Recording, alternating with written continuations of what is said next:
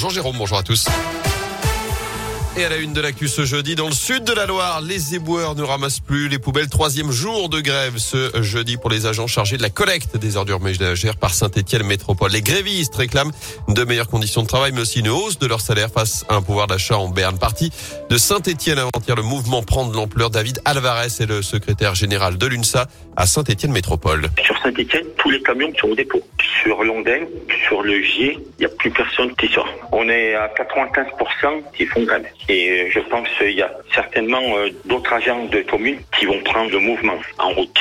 Et, c'est vrai que ça se voit tout de suite. Je veux dire, voilà, si on ramasse pas les déchets, surtout quand le tri et les ordures ménagères ne passent pas, ça se voit tout de suite. J'espère bien qu'on trouve un terrain d'attente rapidement. Et une entrevue d'ailleurs programmée ce matin avec des responsables de Saint-Etienne Métropole, même si en parallèle la rumeur d'un recours à une entreprise privée a émergé hier. François Driol est vice-président de la métropole en charge de la gestion et du traitement des déchets. Une rumeur circule à cet effet. Ce sera la dernière solution et on n'a pas l'habitude de commencer par la dernière solution. On en a plein d'autres avant. Effectivement, on peut avoir des difficultés sur certains sujets sensibles qui sont euh, les événements d'envergure, comme le match ASS Marseille samedi, comme le concert du Zénith qui est prévu ce week-end comme la Biennale du Design qui s'annonce. Et on sera amené à prendre des dispositions particulières, mais j'ose espérer qu'on va arriver à trouver un moyen d'entretenir le dialogue social sans forcément entretenir le conflit. Et peut-être qu'une sortie de crise se fera rapidement puisque hasard du calendrier, un CHCCT, un comité d'hygiène de sécurité, les conditions de travail est prévu ce soir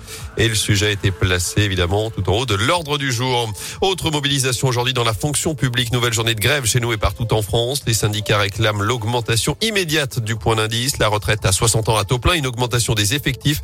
Il y aura notamment des perturbations dans les crèches et les cantines. Une vingtaine d'écoles sont ainsi impactées à saint Lancement reporté pour Railcop prévu au départ 11 décembre prochain. Le départ du premier train de la ligne Lyon-Bordeaux, passant notamment par Rouen, n'aura finalement pas lieu ce jour-là.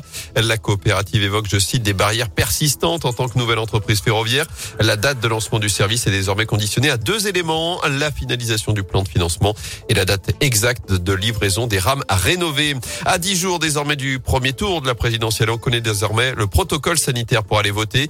Les électeurs positifs au Covid pourront bien aller aux urnes. Le port du masque est par ailleurs fortement recommandé. En revanche, pas de passe sanitaire ni vaccinal, pas de jauge non plus à l'entrée des bureaux de vote. Un point de lavage des mains sera mis en place avec également des mesures d'aération et de nettoyage du matériel. À retenir également la fin d'une légende du cinéma. On a appris hier que Bruce Willis mettait un terme à sa carrière. L'acteur américain de 67 ans souffrir de problèmes de santé, l'aphasie, qui impacte ses capacités cognitives et provoque notamment des troubles du langage. C'est son ex-femme, l'actrice Demi Moore, qui l'a annoncé. Bruce Willis, qui a notamment bâti ses succès grâce à la trilogie des Die Hard, le cinquième élément, euh, cinquième élément, pardon, ou encore Armageddon. Enfin, Renault, lui, est de retour. Si tu me payes un je ne te demanderai pas tu vas, d'où tu viens.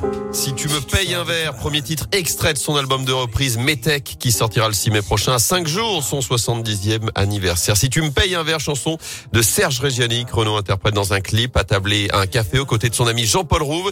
Et dans cet album, il reprendra également Françoise Hardy, Georges Brassens, Bourville, Jacques Higelin, Jean Ferrat, Yves Montand, encore Hugo Frey. Pas de retour sur scène prévu en revanche, mais un concert anniversaire sur France 2 qui devrait être diffusé dans quelques semaines.